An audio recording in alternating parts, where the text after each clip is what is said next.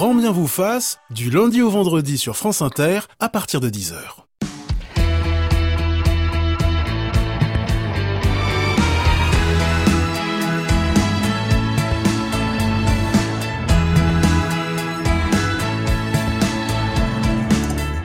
Bonjour, bienvenue dans Grand Bien vous fasse. Attention, je vais lâcher trois petites lettres qui, à elles trois, sont une bombinette P M, A. Et ça y est déjà, je le sais, votre cerveau turbine, les images viennent, des éprouvettes et des gamètes et même une pluie de paillettes. Allez, le mot à peine lâché, le sujet à peine lancé, ça y est, les langues se délient, ça y est, l'encre coule et nous voilà prêts déjà à ferrailler, à nous étriper, éternelle variation autour du thème des anciens et des modernes, des progressistes, des passéistes et tout ça pour 70 000 enfants aujourd'hui en France, 3,4% des naissances. C'est peu, hein C'est tout. Toute notre conception de la famille qui vacille, toute notre vision de la filiation qui est remise en question. D'où venons-nous Qui sommes-nous Et au fond, ça sert à quoi un père? Oui, c'est bien de ça dont il s'agit aussi, ce qui nous travaille au fond, le père social face au père biologique, l'affectif ou le tout génétique, et puis évidemment la question des origines. Les enfants nés d'un don peuvent-ils avoir accès à leurs origines? Cette question posée, c'est tout l'édifice qui se met à trembler. Alors on va le secouer ce matin. Et avec vous, venez, rejoignez-nous, écrivez-nous sur l'appli France Inter ou sur notre page Facebook ou bien appelez-nous au 01 45 24 7000. Partagez vos réflexions avec nous, racontez-nous vos histoires et souvenez-vous, on adore ça. France Inter. Grand bien vous fasse. Julia Foyce. Pour en parler ce matin, j'ai le plaisir de recevoir Vincent Bresse, présidente de l'association PM Anonyme, et Geneviève Delézy de Parseval, psychanalyste, chercheuse en sciences humaines, spécialiste des questions de bioéthique. Bonjour à tous les deux. Bonjour Julia. Avec nous en ligne, Marie, bonjour. Oui, bonjour. Vous avez 44 ans. Il y a un an, vous mettiez au monde la petite Colette, issue d'une PMA. Elle aura la possibilité de connaître son père biologique à sa majorité, car vous avez opté pour un don non anonyme. C'était important pour vous? C'était essentiel, en fait, pour moi-même. Euh, en fait, je crois que c'est euh, à partir du moment où j'ai découvert qu'il y avait des donneurs non anonymes que le projet a vraiment commencé à se dessiner dans ma tête. Pourquoi? C'était ça, ça, je sais pas, ça me paraissait assez essentiel que son père biologique soit pas une sorte de fantôme. Enfin, en tout cas, c'est comme ça que moi j'avais le sentiment que ça pouvait éventuellement euh, être. Et, euh, et ça me faisait peur que ça puisse être pour elle un vertige, euh, qu'il puisse la, la poursuivre toute sa vie. Donc euh, c'est ce que je Mhm. redoutais, quoi, en tout cas. Et donc le fait qu'elle puisse le rencontrer à sa majorité, ça a tout changé pour moi. Ça a chassé un peu l'idée de ce fantôme. Euh, voilà, ce qui ne veut pas dire qu'elle le fera, d'ailleurs qu'elle le rencontrera, mais en tout cas, moi, de rendre possible le fait que ça puisse arriver, ça me semblait essentiel, ouais, de Je- me laisser ce choix-là. Geneviève Delézy de Parseval, vous vouliez intervenir Vous- sur le vous témoignage êtes de allé Marie où pour avoir ce donneur euh, Marie. euh, Ce qu'on appelle open donor, un donneur qui accepte qu'à sa majorité, à la majorité de l'enfant, celui-ci le connaisse. Vous êtes allé en Belgique, en Hollande, Non, au Danemark. au Danemark. Au Dan- En fait, je suis, je suis passée par une, une banque de sperme du Danemark. ouais. Dites-nous, comment ça se passe quand vous contactez une banque de sperme, euh, une banque du sperme danoise ou, autre hein, D'ailleurs, comment ça se passe? Vous, qu'est-ce que vous savez du donneur, par exemple? Vous avez accès à quoi? Alors, c'est euh, très concret. C'est euh, c'est énormément de renseignements sur d'abord son physique, mais aussi sa personnalité. Il y a des, une- trois pages de questionnaire à peu près, euh, plein de questions qui donnent une espèce de de- d'idée de, sa personnalité très forte en fait, comme des c'est idiot, mais des questions comme c'est qui votre héros quand vous étiez petit ou votre voyage préféré. Enfin voilà, c'est des choses qui incarnent, qui font incarner en tout cas quelque chose, quelqu'un. Et euh, il y a une, euh, il y a des deux photos. Enfin moi c'est ce que j'ai eu. J'avais deux photos et hum, Deux photos aussi qu'il du écrit. donneur adulte? Enfant. Non, du donneur Enfant, enfant. oui. C'est des photos de Mhm. lui euh, bébé. Euh, Marie, on vous a perdu On vous a perdu, Marie, vous êtes là? Oui, je, je- évidemment, vous connaissez ce, ce système de, de don Geneviève de Lézy de Oui. Perceval. En fait, il y a un dossier qui est composé, je crois, d'éléments non identifiants pour les mères. Oui, oui, très détaillé. Le, le- de quoi est morte la grand-mère euh, euh, Enfin, à, mon avis, euh, parce j'ai pas mal de patientes qui sont dans ce cas-là, c'est presque trop. C'est-à-dire que trop au sens où ça devient presque un, un- un père. Or, euh, le- les- notre expérience, c'est que ces, ces jeunes gens euh, adultes ne cherchent pas un père. Un père, ils en ont un. On, on va pouvoir en parler de ça, effectivement, la différence entre, entre les deux. Euh, néanmoins, Vincent Bresse, ces éléments permettent de de répondre à quelques questions parce que d'après euh, ce que j'ai compris, l'enfant, Colette, l'enfant de Marie, aura la possibilité de rencontrer son donneur ou son père biologique à sa majorité, mais avant, elle aura ces éléments-là puisque ces dossiers sont à sa disposition, euh, à disposition de l'enfant. Ça, c'est important, selon vous? Alors oui, euh, c'est important. Bah, déjà, euh, moi je dis bravo à Marie qui a eu cette préoccupation par rapport à son enfant. Je crois que ça illustre ce que les parents sont en train de devenir et, et plus globalement ce que le, la société est en train de, de, changer vers cette, cette prise en compte de, de, cette nécessité de pouvoir accéder un jour, ou si, si elle le souhaite euh, ou pas, hein, cette, cette petite Colette, euh, à des informations sur son donneur. Alors, C'est-à-dire ce que les parents sont en train de devenir? Eh bien, je crois que la société, elle évolue. Les, la, la, PMA avec don, euh, elle existe depuis longtemps. Elle est organisée en France depuis euh, 74. Mm -hmm. euh, il y a eu une époque, et, et je crois que ici on a l'une des grandes spécialistes de, de, de cette histoire, des, des, des, notamment des centres sécos. On en reparlera. Les centres où on organise voilà, la, la, gestion et le don de, de gamètes, oui. Bon, eh ben pendant quand même longtemps, euh, c'était c'était le règne du secret. Hein. C'était le règne de, on mmh. fait comme si on, on, on, on, cache la stérilité et on met tout en œuvre pour qu'elle pour que et donc du coup les enfants ne, ne sont pas au courant. Mais dans le dans le cadre de de, de, de ce don de, de ce don qu'elle reçoit Marie de du Danemark, c'est quand même très particulier. Euh, moi, je crois comprendre que c'est la, la, la société Krios qui, qui qui organise ça sous forme de sous forme de, de dossier. Euh, on peut discuter du fond, de la façon dont c'est fait, dont, dont, on présente ces Bien informations. Sûr, en tout cas, Colette, si elle le souhaite, aura accès à son père biologique. D'ailleurs, Marie, vous préférez le terme de donneur ou de père biologique, vous? Euh, je parle plutôt de son donneur, mais enfin, en fait, ça, les deux me vont. Je, je trouve qu'il y, y, y a, quelque chose à, voilà, à, il faut se détendre, je trouve, sur ces, sur ces mots-là, en fait, sur l'enjeu de ces mots-là. Vous êtes d'accord avec ça, Geneviève bah, J'ai remarqué. Père biologique ou donneur? Dans mon expérience, j'ai remarqué que les, dans les couples préféraient le terme donneur, les femmes seules préfèrent le terme de père biologique. Pour Pourquoi? Bah, Les femmes seules sont finalement à la recherche d'un père, euh, d'un père même, euh, pas d'un père au quotidien, mais d'un père pour leur enfant.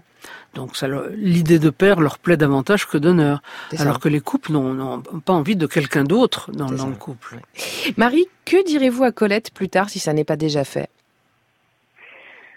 Euh, bah, je lui raconterai tout, évidemment. Je lui raconte absolument tout. Aujourd'hui, en fait, euh, je je suis pas. Euh, je, je, je, comment dire Une des premières choses que j'ai faites quand j'ai su que j'étais enceinte, c'est d'aller voir un pédopsychiatre pour justement savoir comment et quand il fallait que je formule les choses. Et il m'a dit une chose qui m'a moi très apaisée. il m'a dit euh, les enfants posent des questions dont ils sont prêts à entendre les réponses. Alors aujourd'hui, évidemment, Colette, elle parle pas, donc c'est plus simple. Mais moi, quand je lui parle, je préfère lui parler plutôt de ce qu'elle a plutôt que de ce qu'elle n'a pas, en fait. Et mmh. c'est ça que j'essaye de valoriser très fort. C'est tout ce que je mets en place autour de d'elle pour que euh, pour que, que voilà, qui, que lui apporter une, une vie et quelque chose, une, une éducation qui soit euh, extrêmement euh, douce et bienveillante et heureuse et euh, avec plein de gens, une communauté de gens tous très attentifs à, son éducation. En fait, il y a, elle a plein de mamies, des papis, des cousins, des parrains, énormément de parrains, des auxiliaires à la crèche. Enfin, chacun, en tout cas, j'ai le sentiment qu'il y a une espèce de grande bienveillance et d'accueil autour d'elle qui font que ces gens-là investissent beaucoup aussi, ont conscience de leur rôle à jouer. Et, et c'est paradoxal, mais presque le fait d'être seule, mais plus de gens autour d'elle encore que peut-être un enfant dans une cellule familiale classique, quoi. Mmh. Et, et, moi, ça me semblait important parce que c'est je toute ma grossesse, je me disais, il y a, un proverbe en Afrique qui dit qu'il faut un village entier pour euh, élever un enfant. Et, et c'est ça, en fait, pour moi, c'est l'idée c'est la communauté qui éduque, et c'est ce que je m'applique à créer autour d'elle, en fait, une sorte de communauté de, avec ma famille, no, notre famille, nos amis, qui investissent quelque chose et qui ont un rôle à jouer pour accompagner cet enfant, mais comme n'importe quel autre enfant, il me semble, voilà, dans, dans, dans la société aujourd'hui, quoi, et comme n'importe quel autre parent, surtout, je pense. Merci infiniment, Marie, d'avoir ouvert le bal. Qui sait, ça donnera sans doute à d'autres l'envie de nous appeler, et ils auront raison. Alors, pour être tout à fait honnête, nous voulions consacrer cette émission à la stricte question de l'anonymat, de la levée du secret, de l'affiliation. On va le faire, mais disons qu'on a été rattrapé par l'actualité. Édouard Philippe, hier à l'Assemblée nationale. Les états généraux de la bioéthique se sont achevés il y a un an. Le Parlement s'est également saisi de ces questions. Le projet de loi que le gouvernement s'est engagé à préparer pour tirer les conclusions de ces travaux est prêt. Conformément aux engagements du président de la République, il autorise le recours à la procréation médicalement assistée pour toutes les femmes. Sur certaines questions,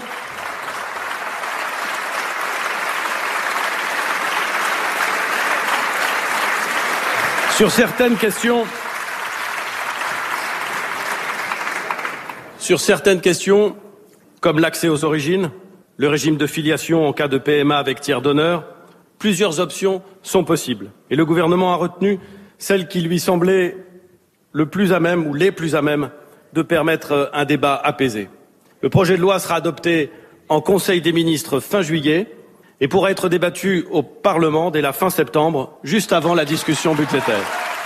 Quand vous entendez ça, euh, Vincent Bresse, vous vous dites quoi? Bon, alors on, on, parle un peu politique. Alors, euh, c'est pour nous, c'est vraiment un grand moment quand même. Hein. Euh, D'abord, c'est les mots accès aux origines. Et ça, c'est très important. Qui, oui, enfin, qui il dit qu'on va en discuter, il ne, il ne dit pas euh, oui. on va lever l'anonymat. Pour le coup, il alors, peut se passer encore beaucoup de choses. Hein. Alors parlons des mots. Parlons maintenant euh, vraiment d'accès aux origines. Pour moi, c'est hyper important parce que lever de l'anonymat, c'est pas tout à fait la même chose. Si vous voulez, on pourra en, en débattre. Oui, dites, non, dites-nous. Nous, on ne dit pas qu'il faut lever l'anonymat euh, parce que on, on, veut renverser. En fait, c'est par rapport à nous, enfants, de d'avoir le droit de l'accès aux origines. L'anonymat, il doit rester, euh, selon nous, hein, pour euh, pour le reste de la société. Le donneur, il ne concerne que cet enfant-là on peut aussi, euh, par rapport aux parents, est-ce que le parent il doit, il doit connaître l'identité de ce donneur? Nous, on, on, on, ne le pense pas. Ça, c'est, c'est vraiment. C'est-à-dire pour vous, l'accès aux origines, c'est le fait de se placer du point de vue de l'enfant et de se dire que cet enfant-là va pouvoir avoir un certain nombre d'informations, voire rentrer en contact avec son père biologique, mais que ça ne le concerne que lui. C'est ça. C'est ça. C'est pour ça qu'on parle de, de, droit d'accès aux origines plutôt que de lever de l'anonymat. Donc ce, ce terme-là, qui pour nous, ce, ce glissement sémantique pendant des années, on a parlé de lever de l'anonymat. Maintenant, on commence à parler d'accès aux origines, qui résonne comme ça dans la bouche d'un premier ministre, à l'Assemblée nationale, c'est une, une, première. Hein. Euh, et pour nous, c'est un, vrai, un, première, un grand moment d'émotion. Et c'est un premier pas. Après, Edouard Philippe le sait, les mentalités bougent. Hein. Un sondage publié hier le, le, confirmait. Plus de 60% des Français qui sont favorables à euh, l'ouverture, à l'extension de la PMA à toutes les femmes, qu'elles soient en couple ou célibataires. Et puis, une semaine avant, un autre sondage IFOP début juin, 75% des Français souhaitent que les enfants nés d'un don puissent accéder à leurs origines. Ça, c'est une mutation profonde, puisque vous l'évoquiez tout à l'heure. La PMA en France s'est construite sur l'anonymat strict. Geneviève Delézy de Perceval, au nom de quoi cet anonymat strict? On voulait protéger qui? Protéger le, le, père, le père ah, stérile. Ce qui partait d'une bonne intention au départ. -hmm. euh, à, à partir du moment où la loi donnait à l'enfant né euh, par IAD le, le statut d'un enfant habituel. Par IAD, insémination, insémination à par donneur. Euh, il, il, est écrit dans le code civil qu'il est l'enfant du, du, du, père et de la mère ou du, du conjoint de la mère ou du. Mmh.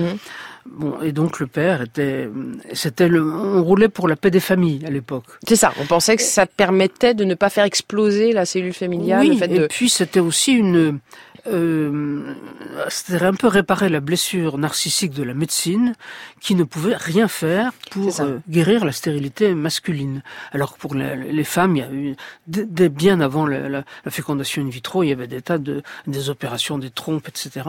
Là, on, toujours maintenant, on, on ne sait pas guérir la stérilité masculine. Donc on protégeait le père oui. Euh, et on protégeait les médecins. On a une question, on a Vincente au téléphone. Bonjour Vincente, je crois que vous avez Vincenta, pardon. Oui. Excusez-moi. Oui. Vous avez une, oui, une question à poser, je crois, à nos invités ce matin.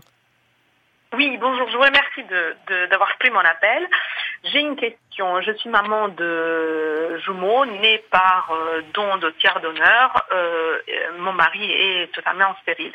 Et j'avais une question par rapport à l'actualité et aux annonces du Premier ministre et aussi aux réactions que peuvent avoir vos invités. Euh, la garde des Sceaux aussi ce matin a dit justement que le statut, enfin ce qui est statué dans le Code civil, c'est-à-dire le régime de l'affiliation par terre d'honneur, donc autant pour les couples aujourd'hui comme nous, parents stériles qui ne peuvent pas avoir d'enfants, mais demain aussi pour les couples de femmes qui voudraient avoir un enfant, ce régime va changer. Est-ce que ce changement euh, qui aujourd'hui est à l'étude de la Cour constitutionnelle va être euh, rétroactif ou pas?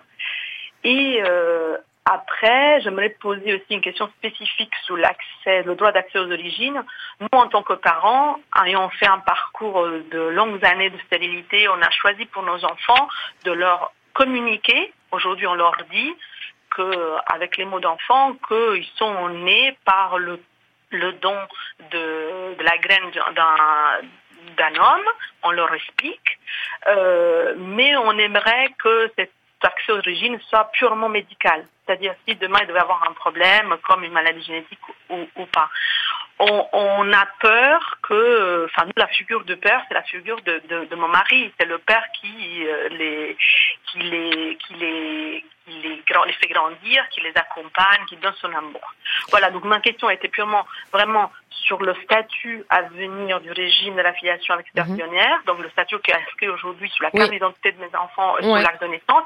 Et après, euh, c'est cet accès, droit aux accès d'origine, ça va être l'identité du, du tiers d'honneur ou bien juste son fichier médical. Alors, sur, sur ces deux questions, euh, Vincent Bresse, ces deux questions, un, la, réatro- la rétroactivité, et deux, le niveau d'information qu'on communiquerait aux enfants. Qu'est-ce qu'on sait aujourd'hui? Alors, juste quand même, ça me permet de revenir sur un point qui me paraît le plus important. Et si- s'il y a un message que j'aimerais faire passer, c'est celui, c'est, on en a parlé rapidement tout à l'heure, c'est la figure du père. Euh, le donneur, la confusion avec le père ou pas. Moi, ce que je voudrais dire, et en mon nom, en nom de mon association, Parce que vous-même, donc, vous êtes oui, moi, je suis Issu d'un oui. don de d'un don de gamètes et, et vous présidez cette association qui Ouais. rassemble euh, que des enfants qui sont Non, pas que. Il y, a, il y a des parents, il y a des donneurs, Ah, il y a- pardon, il y a, des soutiens. On est, on est nombreux. À- moi. Je pensais à votre livre en fait. voilà. Excusez-moi, je à pensais à, votre livre dont j'allais parler tout à l'heure, mais dans notre livre, il y a aussi des témoignages de donneurs. Donc moi, en tout cas, pour témoigner pour ces, ces personnes-là qui l'ont vécu dans, dans, euh, qui le vivent aujourd'hui dans leur chair, il n'y a aucune confusion. Et ça, si, si vraiment euh, j'ai un objectif euh, dans la vie, c'est de le faire comprendre ça que notre père euh, est c'est vraiment celui qui nous a élevés. C'est ça le plus important. Et il n'y a aucune confusion. Le donneur, c'est un, c'est une figure. Pour l'instant, on n'en a aucune info et qui ne fait qu'apporter de l'hérédité. On aimerait la connaître, on aimerait en savoir plus. On a besoin de ça pour se construire. Mais on remarque, moi je remarque que s'il y a bien des personnes qui sont très protectrices de, de leurs parents et de leur père dans le cas d'un don de, de sperme ou de, de, de leur mère pour un don de de, de, de ce, de cet euh, attachement à leur filiation, c'est bien nous. Donc ça c'est Ça c'est le premier Premier point point. Et sur la rétroactivité, sur la rétroactivité, euh, aucun pays à l'étranger ne l'a fait. Il y a que à part le, au, euh, en Australie, nous c'est pas ce qu'on demande. On demande pas ça. Les donneurs qui ont, qui, qui sont à l'origine de notre naissance, euh, ils l'ont fait dans un cadre bien particulier où on leur avait promis l'anonymat. On verra que cet anonymat c'est de plus en plus difficile de leur On va en promettre parler, oui. techniquement, mais euh, on veut pas, on, on veut pas faire de rétroactivité. D'un point de vue juridique, je suis pas juriste, mais c'est compliqué aussi. Euh, de, de, mais il de- pourrait y avoir une mise en relation su- sur la base du volontariat. Voilà, exactement. Euh, des donneurs avec la mise en place d'un registre, registre qui serait mis en place par ces fameux euh, ce par ces fameux sécos. Donc Vincetta, pas de J'espère que ces réponses euh, qu'on a répondu à vos questions. Vous, qu'en pensez-vous? Vous avez eu recours à une PMA, vous avez opté pour l'anonymat ou pas? Dites-nous pourquoi, ou alors vous hésitez encore. Profitez-en, posez-nous les questions qui vous travaillent, soit par écrit, soit sur l'appli France Inter ou sur notre page Facebook. Nicolas Beauve attend vos messages, ou bien encore mieux, appelez-nous au 01 45 24 7000. Césaire Blin et Margot Le Guen sont au standard ce matin. Promis, ils sont très gentils.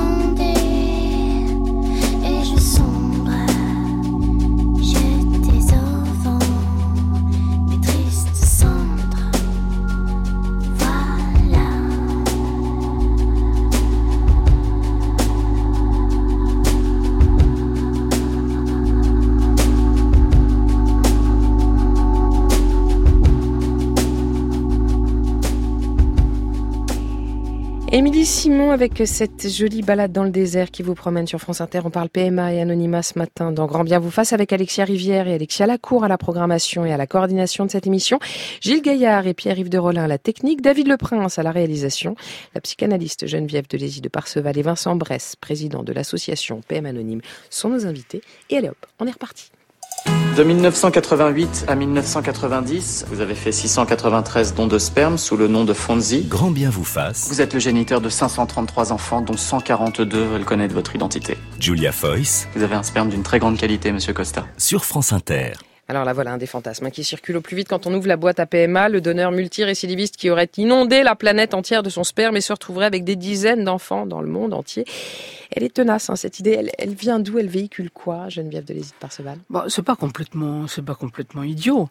Il euh, y, y, y, avait des, il y, a encore maintenant des, un certain nombre de cliniques en France et à l'étranger où il y a des donneurs euh, payés qui donne plusieurs fois par semaine pendant des années. Oui, après le nombre de naissances est strictement encadré et limité. En France, c'est limité à 10. au Danemark, au Danemark, c'est limité à 10 aussi. Oui, oui, oui, oui, Les choses sont quand même encadrées avec des jeunes gens. Ça commence à faire 25 ans. Voilà, oui. oui. Donc, ça, ça, commence à être strictement encadré, non? Oui, maintenant, oui. C'est encadré, mais euh, il y a encore beaucoup de, de circuits parallèles, et puis à l'étranger. Euh, enfin, le, le, fantasme du patriarche, euh, ce que j'appelle le fantasme du patriarche, c'est qu'il y a un donneur qui a en effet inondé non pas la planète, mais mais, mais la France ou Paris. Du monde et ça n'est pas. Et c'est pas complètement délirant. Enfin, c'est euh, c'est plus le cas dans le cadre des sécos, mais c'est un fantasme qui a le qui a droit de citer. Je veux dire, c'est pas c'est pas du délire. D'où l'intérêt euh, d'avoir accès à ses origines. On y reviendra bien sûr, mais on a Julie en ligne avec nous. Bonjour Julie. Bonjour. Vous avez 31 ans, vous êtes en pleine réflexion autour de la PMA. Où en êtes-vous précisément?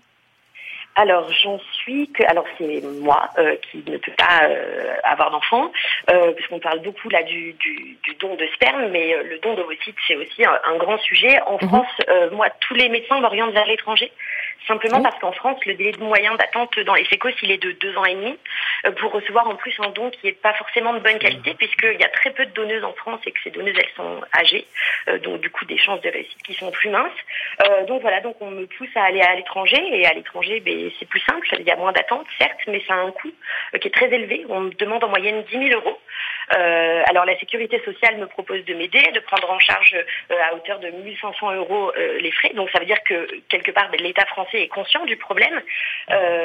voilà, donc mais, moi je, je, je, suis clairement pour que, que, tout ça s'ouvre, mais il faut quand même déjà savoir qu'à la base ben, il y, a, y, a, un problème de, de, fonctionnement et de, et de disponibilité du don. Et, et, sur, et sur, la question de l'anonymat, vous, Alors, en êtes où question, dans votre tête, je veux dire Elle se pose dès aujourd'hui parce que bah, c'est déjà une décision qui est difficile et douloureuse à prendre. Maintenant, la question, c'est le choix du pays. Est-ce qu'il faut que je me rende dans un pays où l'anonymat est total, comme en Espagne, ou est-ce qu'au contraire, il va falloir choisir euh, et anticiper une éventuelle question euh, de l'enfant plus tard, quant euh, à l'identité de sa mère génétique Voilà, sachant que si on veut faire appel à un don qui n'est pas anonyme, c'est encore plus cher. Voilà, donc il va falloir dans tous les cas faire un, crédit pour financer ce projet est-ce qu'il va falloir payer encore plus cher pour pouvoir euh, euh avoir, avoir les, accès les... Mais, ça, mais voilà, effectivement, avoir accès aux origines, on comprend que ça ait un, un coût supplémentaire, non, Geneviève de Lézide Perceval? Bah la, la, question du don, du don d'ovocytes, c'est compliqué, parce que c'est très différent de, euh, du don de sperme, parce que dans le don d'ovocytes, la, la mère, euh, la, la, vraie mère, celle qui accouche, est enceinte, euh, et l'expression mère génétique, moi je suis, euh, je, je, je, pense que c'est vraiment très très discutable. Il n'y a qu'une seule mère, c'est celle qui a voulu l'enfant et qui le porte et qui en, qui en accouche. Alors je crois que pour répondre à votre auditrice, qu'elle ne se casse pas trop la tête. Hein. Euh, si elle va en Espagne, c'est très bien géré. Et je suis persuadé que d'ici quelques années, l'Espagne fera comme nous, j'espère. C'est-à-dire qu'elle elle reviendra sur le sur, euh, sur l'accès aux origines. Ça veut dire que pour vous, il est plus essentiel de lever l'accès aux origines pour les dons de sperme que pour les dons d'ovocytes? Oui, oui, parce que le don d'ovocytes, de toute façon, la mère, euh, la mère porte l'enfant. Et euh, dans, dans ce, elle, elle, pourra montrer à l'enfant les photos d'elle enceinte. Enfin, bon. il y a effectivement un supplément de, un supplément. Il y a un don d'hérédité comme dans le don de sperme, mhm. mais il y a une grosse différence, c'est qu'il y a que la mère est enceinte. Il y a un don de, corps de la mère euh, légale qui est très important. Merci Julie d'être intervenue ce matin dans Grand Bien vous fasse. Profitez de vos grâces matinées parce que ça arrive plus vite qu'on ne le croit parfois ces petites choses-là. Hein. Euh, Vincent Bress, à la tête de votre association PM Anonyme, vous œuvrez, donc on le disait, pour la levée du secret des origines comme tel. Vous avez publié un livre tout à fait inédit. Son titre, Je suis l'une d'entre elles, la première génération de personnes conçues par PMA avec don, témoigne 27 témoignages au total des donneurs, vous le disiez, des enfants aussi, de tous milieux, de toutes origines. Mais sur ces enfants issus de dons, quel serait leur point commun aujourd'hui? Oui, c'est pour moi la, c'est la bonne question parce que euh, dans ce projet de livre, euh, ce que ce qu'on a un peu voulu démontrer, que je crois qu'on, enfin, je suis assez fier de, ce résultat, c'est qu'il y a des histoires très différentes, des ressentis très différents mhm. par rapport aux parents, par rapport à l'âge de, de, de la découverte de, de ce secret, euh, par rapport au parcours personnel de, des personnes. Et malgré toutes ces différences, euh, et eh ben, le, le, le, dénominateur commun qu'on va retrouver dans ces, dans ces témoignages, c'est euh, c'est cette, demande impérieuse, cette demande forte, cette demande vitale euh, euh, d'un point de vue de la construction de la personnalité, de l'accès aux origines. Alors, comme on l'évoquait tout à l'heure, l'accès aux origines, on peut mettre beaucoup de choses dedans. Le Comité national consultatif d'éthique a rendu un rapport en, en, septembre sur le sujet. Lui, il est pour une levée de l'anonymat sous réserve que le donneur soit d'accord et en même temps, il le précise, tous les enfants ne souhaitent pas avoir l'identité de leur donneur, voire le rencontrer. donc il propose une sorte de comment dire de de lever du secret un peu à la carte en fonction mmh. des demandes des enfants et de l'accord du donneur. Pour certains, ce serait juste des données morphologiques ou médicales, et pour d'autres, ce serait l'identité du donneur. Ça, qu'est-ce que vous en pensez? Alors, euh, c'était pas facile hein, d'avoir cette lecture du, du, CCNE parce que euh, elle est pas claire justement sur cette sur cette petite partie qui euh, nous on appelle le double guichet, c'est-à-dire la possibilité euh, pour le donneur et non pas pour l'enfant mhm. de décider une fois que la demande arrive, hein, 18 ans après ou 16 ans après, c'est à définir, euh, l'enfant souhaite accéder à l'identité de son donneur et le donneur décide à ce moment-là si il la donne ou pas. Ou alors, une autre version, c'est au moment de son don, il décide de mm. le faire ouvert ou pas. Nous, on est rigoureux, mais vraiment totalement contre. Ça serait pour nous une catastrophe. Ça serait vraiment très grave parce que ça serait une rupture d'égalité très profonde. Euh, moi, euh, Vincent, je demande, euh, j'obtiens. Euh, une autre Camille, elle demande, elle l'a pas. c'est insupportable.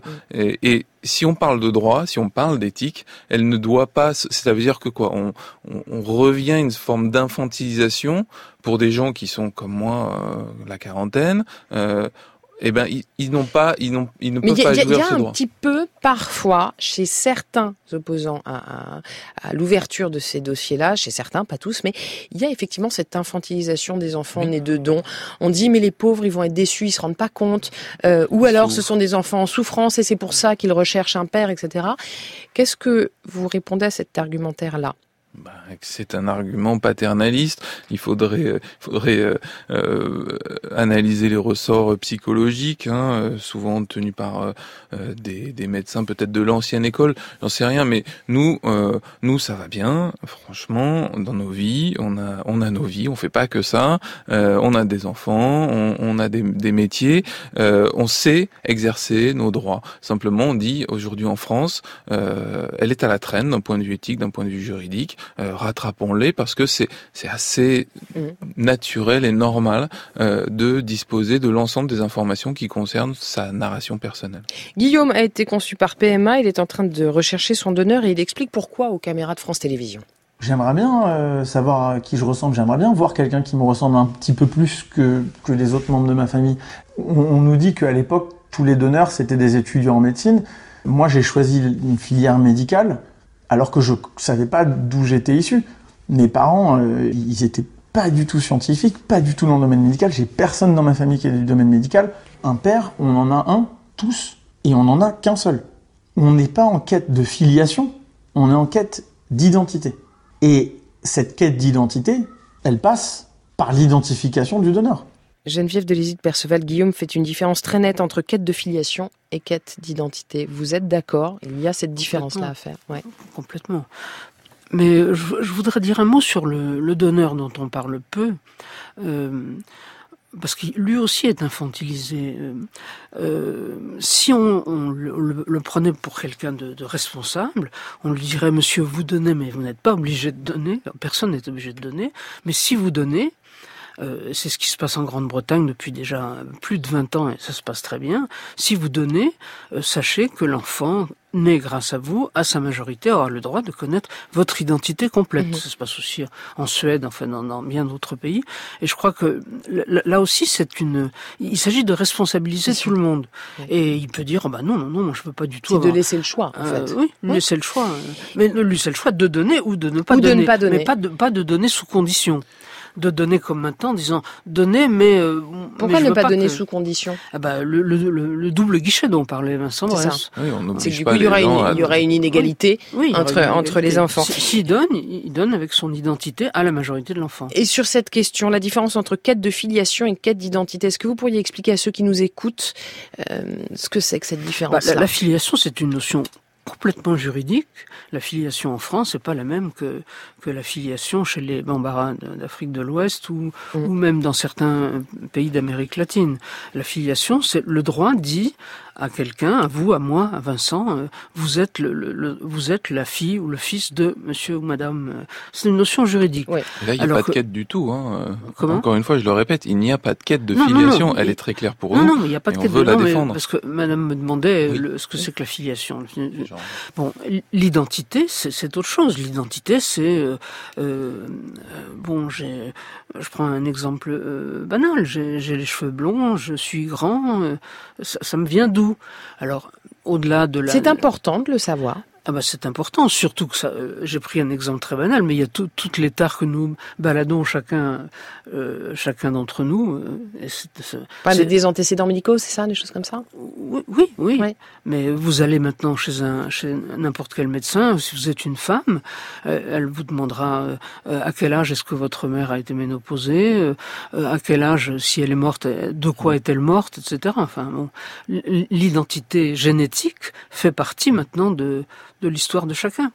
Dans les faits, Guillaume arrivera peut-être à retrouver la trace de son donneur. Il a fait un test ADN, ils sont interdits en France aujourd'hui et Guillaume risque 3750 euros d'amende, mais on peut le faire aux États-Unis.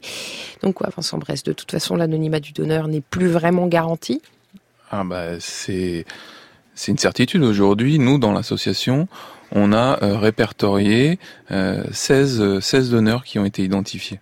Donc les, les, gens nous appellent, nous disent j'ai retrouvé mon donneur grâce à des tests ADN. Donc euh, c'est plus euh, et je crois que même la, la ministre, hein, Madame Buzyn, l'avait bien bien perçu. Hein, L'avancée des ce que ce que la, la ce que l'État nous a nous a enlevé euh, il y a des années, la technologie est en train de nous, nous le redonner. Voilà, c'est un fait technique aujourd'hui. Vous êtes né d'un don, vous vous apprêtez à en faire un ou bien en recevoir un. Bref, la PMA vous concerne directement. Racontez-nous votre parcours, vos réflexions. Écrivez-nous sur l'appli France Inter ou sur notre page Facebook ou bien appelez-nous au 01 45 24 7000. Promis, si vous le souhaitez, vous resterez parfaitement anonyme.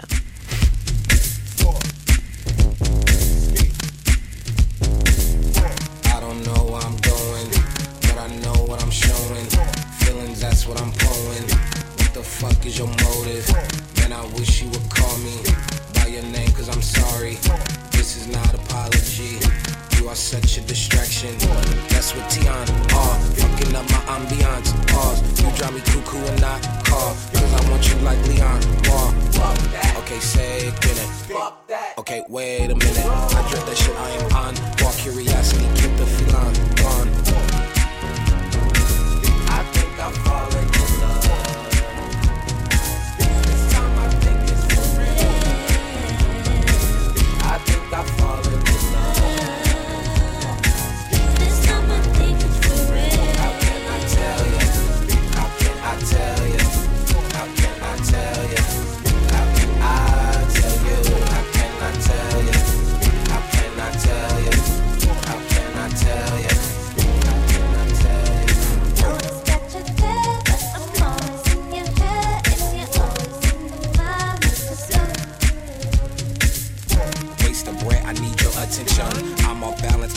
Some fiction. I'm your puppet, you are Jim Henson.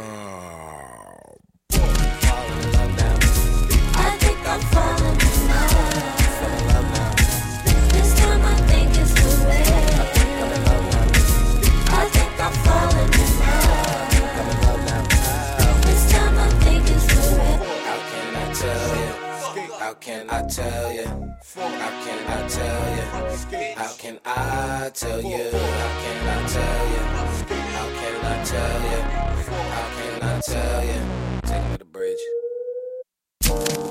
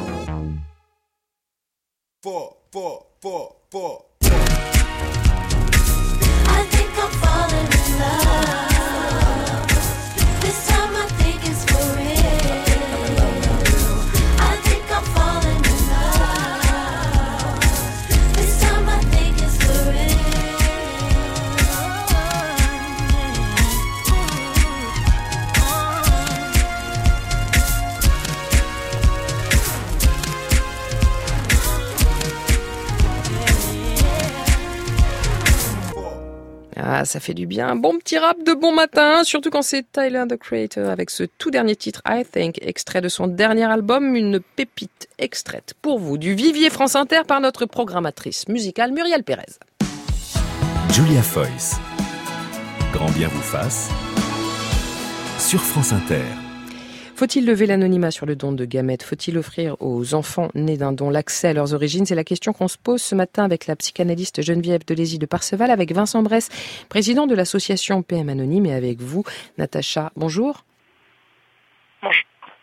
Ah, on vous entend mal. On va faire un petit essai. Avec votre compagne, Sarah, vous êtes les mamans de Sacha, petit garçon de 9 ans. Qu'est-ce qu'il sait de son histoire? Tout à fait. Qu'est-ce qu'il sait de son histoire? Bah, Écoutez, il sait tout puisqu'on lui a raconté euh, dès son plus jeune âge. On lui a expliqué qu'il a été conçu par procréation médicalement assistée en Belgique et qu'un donneur qui, est- anonyme en fait a fait un cadeau et a donné une petite graine qui a permis de concevoir Sacha. C'est fou parce que euh, Geneviève de Perceval, Natacha nous dit exactement la même chose que Marie. Les opposants à la PMA n'arrêtent pas, euh, ont comme argument principal de dire qu'on va mentir aux enfants, qu'on va leur mentir sur leur filiation. On se rend bien compte que là, pour le coup, ces parents-là sont dans la, trans- dans la transparence, alors que les couples hétérosexuels, vous me le disiez hors antenne, ont plutôt tendance à ne pas en parler. Oui, oui.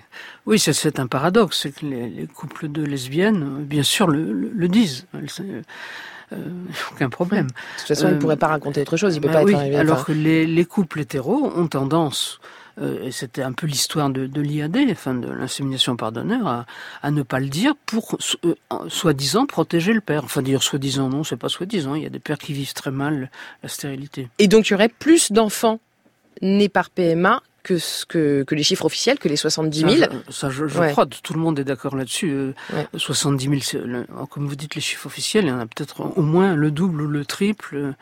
euh, Parce que pour vous, en France, les- la majorité des enfants nés d'un don ne le savent pas. Je crois. Je crois. Je, je suis pas la seule à le penser. Tu, tu es d'accord, Vincent? Oui, il n'y a pas beaucoup d'études en France. Euh, si, on, si on va chercher un peu les études dans les pays anglo-saxons, euh, c'est à prendre avec des pincettes, mais euh, ce qu'on ce qu'on ce qu'on a comme chiffre, c'était plutôt 1 pour 10 qui le serait. Ah oui, d'accord. Ap- Après, quand même, il faut quand même reconnaître, et c'est ce que je disais hein, par rapport à l'évolution de la société. Je crois qu'aujourd'hui, il y a un gros travail qui est fait dans les sécos euh, par les médecins de pédagogie. Il y a un gros travail des associations de parents. Le, la, la nôtre aussi, on travaille beaucoup pour dire euh, le secret, c'est bon pour personne. Et je crois que ça évolue. Je crois que de moins en moins, j'en suis assez persuadé, il y a de moins en moins de secrets de famille sur Ouais. ce sujet-là. Mais il en reste. Natacha, vous êtes rentrée en France en décembre dernier pour un. Vous aviez fait un tour du monde ou presque de la PMA pendant deux ans, tous les trois, donc avec votre compagne Sarah et votre fils Sacha. Vous avez parcouru une bonne partie de l'Asie et de l'Amérique latine. Vous vouliez rencontrer d'autres familles comme la vôtre, d'autres modèles qui vous ressemblaient? Je vous, Excusez-moi, j'ai pas entendu, j'ai pas entendu la question. Je parlais de votre tour du monde, euh, votre PMA World Tour, si je puis dire. Vous êtes passé euh, par un certain nombre de pays d'Asie et d'Amérique latine. Je peux pas tous les faire là tellement il y en a. Euh, C'était quoi l'idée de ce tour du monde? Alors, l'idée de ce tour du monde, c'était d'aller rencontrer des familles qui sont comme nous, c'est-à-dire euh, soit avec deux mamans, mais aussi avec euh, deux papas, et, euh, et dans des pays comme l'Asie ou l'Amérique latine, de montrer qu'en Europe, on a de plus en plus de couples de mamans avec d'enfants, euh, qu'on a de plus en plus de droits, mais qu'on en veut encore plus, et que montrer que même en Europe, le combat continue. Geneviève de Perceval, si on regarde le monde avec ces lunettes-là, on se rend compte que la PMA est anonyme plutôt dans les pays latins et que si l'accès aux- origines est permis, c'est plutôt, je dis bien plutôt, hein, dans les pays anglo-saxons et protestants. Pourquoi? C'est une question com- complexe. Euh, nous sommes. Il vous reste une 11 société- minutes avant la fin de Oui, l'émission. d'accord. si vous me donnez une demi-heure, pas de problème. Euh, non, il y a un- nous avons une tradition religieuse très très forte, euh, et au départ, le, le don de sperme était assimilé à, de, à l'adultère. Adultère, évidemment, euh, euh, ou vous aviez un enfant de votre mari, ou bien si vous en aviez avec quelqu'un d'autre, c'est que vous aviez couché avec quelqu'un d'autre, comme dans les nouvelles de Maupassant. Euh, donc, condamnation évidemment très forte de, de l'Église catholique. Euh, et puis les, les anglo-saxons sont beaucoup plus pragmatiques. Euh, dans, dans tous les domaines, par exemple, quand vous êtes quand vous êtes vasectomisé, moi j'ai appris ça, quand vous êtes vasectomisé à, à, à New York, vous avez un petit un petit pin sur votre euh, sur votre veste pour euh, c'est une méthode de drague pour en dire, vous voyez, Ah oui avec moi vous risquez pas d'avoir un enfant. Enfin, c'est pas là, du tout la même approche globale de toute non, façon pas de du la tout, pas du parentalité, tout, de la filiation. nous sommes des sociétés latines. Euh, avec euh, latines, une avec un place pour le père aussi très Oui, oui, oui, plus- oui, c'est plus important, plus patriarcal, plus. Euh, Natacha, euh, vous êtes dans certains pays que vous avez traversés, la PMA n'est pas anonyme. Est-ce que vous avez eu le sentiment que ça changeait quelque chose pour les familles ou pour les enfants que vous avez rencontrés? Désolée, à chaque fois que vous parlez, je ne vous entends pas. Et pourtant, Dieu sait que je parle fort et qu'on me le reproche. hein. non, je vous disais que quand vous passez dans des pays où la PMA n'est pas anonyme, est-ce que vous avez le sentiment, vous, que ça changeait quelque chose pour les familles? Ah, vous n'entendez plus? Je suis désolée. Alors du coup, on va, on va devoir se laisser, Natacha, parce que l'heure court et qu'on a beaucoup d'appels. Je vous embrasse. Embrassez Sacha et Sarah pour nous. Encore mille excuses, mais la liaison, vraiment, euh, n'est pas bonne. Vincent Bress, euh, d'après les sécos, 75 à 80% des donneurs ne souhaitent pas révéler leur identité. Euh, on a on a un mail d'ailleurs de Caroline qui nous dit qu'elle est en parcours de FIV et que euh, partage sa, sa chambre avec quelqu'un qui donne ses ovocytes et qui dit je ne l'aurais pas fait si j'avais pu être contactée par euh, les enfants qui auraient pu naître de de ce don. Oui, bah, c'est sûr que si vous demandez à des à des fumeurs en sortie de, d'un, d'un chez un buraliste s'ils sont d'accord pour augmenter le prix du paquet ou euh, ou, ou interdire le, le tabac, ils vont dire non. Je crois que euh, le ce changement de de, de, de paradigme social hein, par rapport euh, par rapport aux enfants comme euh, comme moi et comme euh, nous dans l'association, euh, il entraîne et c'est ce qu'on voit dans les autres pays hein, quand on s'épanche sur ce, ce qui s'est passé, il entraîne un changement de la population des, des donneurs. Euh, ça c'est un premier point. C'est ils, ils évoluent. euh, ce sont souvent des gens euh, plus âgés, plus euh, on va dire euh, qui sont plus installés, qui ont déjà eu des enfants, etc. Euh, après, il y a aussi un gros effort, je crois, en France, on est on, on a, on va dire, euh, de la marge de progression sur la communication. Pour Et- le coup, dans les pays anglo-saxons, ça fait des années Oui, qu'ils font oui, des campagnes pour le don du sperme, comme nous on a des campagnes pour le peu- don du sang. Moi, je les trouve un peu plus sympas euh, que que celles qui sont- qu'on fait, qui sont bon, peut-être un peu nunuches. En tout cas, on peut on peut travailler, on peut y réfléchir, mais il y a aussi des, des messages à faire passer. Tout à l'heure, on l'a juste évoqué très rapidement. Le droit d'accès aux origines, c'est de connaître son origine. Ça veut pas forcément dire de rencontrer. Pas un Il y a- droit à la rencontre. Voilà, c'est ça. Et il y a le, le bon vieux mythe euh, que il faut, faut tordre le cou. euh, c'est euh, euh, on va on va toquer à ma porte pour dire papa. Ça ça n'existe pas. Derrière, c'est des gens responsables euh, qui qui qui ont pas non plus eux envie de s'immiscer dans dans la vie de leur donneur. Ils veulent avoir juste des infos. Ils veulent se construire eux. On l'a évoqué rapidement tout à l'heure, euh, le risque de pénurie de donneurs à partir du moment où l'accès aux origines serait permis. Est-ce qu'il y a une étude, un pays, euh, dont les statistiques ou les chiffres iraient dans ce sens-là, Vincent Bress Oui, il y en a plusieurs. Euh, il y en a plusieurs euh, en Australie notamment. Nous, on- bon, tous ces chiffres ils sont disponibles, ils sont sourcés sur notre site euh, internet, hein, PM Anonyme. Donc, Euh, lever de l'anonymat égale pénurie de donneurs ou pas? Non. Bien sûr que non. C'est un mythe. Non, c'est un mythe. D'accord. C'est un mythe. C'est sûr que si on, on lève en disant euh, euh, il va y avoir des hordes d'enfants qui vont se jeter sur les héritages, oui, ça va. Mais c'est pas ça, Ça du tout. risque d'en dissuader plus Ouais, effectivement. Mais On- Angleterre, euh, Angleterre, Finlande, il y a plein de pays qui ont, que pour ceux qui font des chiffres, qui ont démontré, Suède, en Angleterre, dix ans après la, le- la levée de l'anonymat, plutôt la, permettre l'accès aux origines, le nombre de, de donneurs avait doublé. Alors la demande avait don- augmenté aussi, mais Alors, on a un message de Joseph qui nous dit, euh, lui, j'ai aidé des parents il y a plus de 30 ans, je pense qu'il est de mon devoir d'assumer la suite de ma démarche. Les jeunes nés de mes dons ne paieront pas ma maison de retraite, je n'ai aucun devoir de secours matériel à leur égard. Cependant, je serai là pour répondre à la question. S'ils le veulent, quand ils le veulent, il s'agit pour moi d'une dette morale. Comme quoi, même les donneurs eux-mêmes Mmh. sont partagés. C'est ce que vous disiez, Mmh. Geneviève de Léside Perceval à l'instant. Euh, L'idée, c'est de leur laisser le choix, de laisser le, le- le choix aux enfants Euh, de faire une. euh, c'est de pouvoir ou passé. pas. C'est de pouvoir ou pas avoir accès à ses origines, quoi. que pour le passé, attention, pour le futur, après la loi, parce que je préfère Oui. le, le Ouais. préciser, non, nous, nous demandons très clairement qu'il n'y ait pas le choix. On n'oblige pas quelqu'un à venir au SECOS et faire son affaire euh, pour donner des dons. Oui, c'est ce que, ce disait. d'accord. Pardon. Par contre, je- pour le passé, effectivement, les anciens donneurs, quand ils arrivent sur la, f- sur, euh, avec l'âge, avec la réflexion, ils se reposent ces questions et, et on doit leur reposer. On a une question de Patricia Geneviève de Léside Perceval. Elle nous dit J'ai un fils né de dons de sperme. Mon mari ne voulait pas en parler. Doit-on lui dire Il a maintenant plus de 30 ans sur mes trois enfants? C'est le seul. C'est le seul à, à ne pas le savoir. Alors, visiblement, ce que moi je comprends, c'est c'est le seul à être né d'un don. Ah, c'est le seul. Et, Mm. les autres sont nés comment? Naturellement, alors? Je Ouais, suppose. ça arrive, Oui, ça arrive. ma sœur. Je suppose. Alors, faut-il lui dire ou pas? Bah, je, je pense que c'est, d'abord c'est une question d'égalité entre frères et sœurs. Enfin, c'est toi qui pourrais répondre. Et puis c'est, c'est une question de, de respect aussi. Pourquoi euh, l'infantiliser en lui cachant une, une vérité que par ailleurs, dont, par ailleurs tout le monde doit se douter plus ou moins. Enfin, non, il faut le dire. Beaucoup de parents viennent consulter d'ailleurs pour savoir quand le dire, comment le dire. euh, Mais, mais Ouais. bon, euh, je veux pas, j'aime pas dire il faut, mais dans ce cas-là, euh, ça paraît presque évident. Enfin, que le moment, il va y avoir un moment où il faut le lui dire.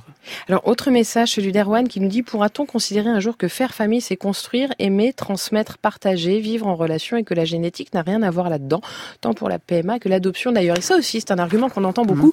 C'est le fait de dire voilà, si je, si on accorde de l'importance à l'accès aux origines, c'est que de fait, on donne le pri- la primauté à la biologie et à la génétique. Non, non, c'est pas la primauté. On accorde de l'importance. Euh, c'est l'évidence même. Euh, je pense que dans 10 ans, nous aurons tous, ou dans 20 ans, notre carte génétique sur nous. Euh, mais mais c'est pas la primauté. Personne ne dit dans notre association, personne ne dit le, le, le- la, la preuve, c'est ce que personne ne dit. Je cherche mon père.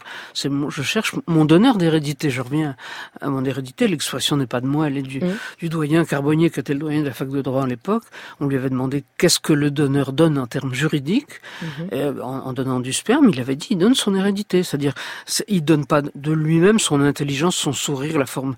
Il, il donne quelque chose qui lui vient de ses, de ses ancêtres. Et encore une fois, ça n'efface pas du coup le rôle, et c'est ce que vous disiez tout à l'heure, Vincent Brest, le, le rôle du papa, du père, de fait, le père social qui élève, qui éduque au quotidien. On a Sylvie en ligne avec nous. Bonjour Sylvie. Oui, bonjour. Vous, vous avez votre fils à 27 ans et il est né avec un donneur. Est-ce que vous pouvez nous dire comment, dans quelles circonstances, dans quelles conditions? Bah, en fait, son papa pouvait pas, euh, son papa non biologique, hein, mon mari ne pouvait pas avoir d'enfant. Donc euh, très vite, on avait envie d'une grossesse normale et on se dirigeait vers le don de sperme. euh, en étant tout à fait, euh, en ayant un vrai désir d'enfant, c'est nous qui avions envie d'un enfant, son père avait envie d'un enfant. Euh, le donneur n'était qu'un un moyen euh, biologique de procréation. Donc euh, pour moi, le donneur euh, n'a pas de volonté de paternité. C'est pour ça pour vous, que c'est ce qu'on a transmis d'ailleurs à notre enfant. Qui le sait et donc pour vous, les choses Qui le sait. sont, Euh, sont on lui a très- acheté d'ailleurs, pour répondre à la question précédente, un petit livre très vite, hein, quand il a posé la question comment on fait les bébés. On a introduit aussi ce moyen-là pour lui expliquer qu'il y avait différents moyens d'avoir des enfants. Il sait très bien comment il est arrivé, il sait qui est son père, et il n'a pas de besoin particulier de retrouver le donneur qui pour lui n'est qu'un donneur d'organes. Voilà, comme quoi tout, tout dépend, tout dépend des familles, tout dépend des enfants. Merci d'être intervenu, Sylvie Grandbien vous fasse. C'est terminé pour aujourd'hui. Vincent Bresse, je suis l'une d'entre elles. C'est aux éditions L'Armatan. Geneviève de Perceval, vous l'avez préfacé et signé aussi La part du père aux éditions du Seuil. Merci d'être venu dans Grand Bien vous fasse aujourd'hui. Merci à vous de nous avoir suivis et à demain.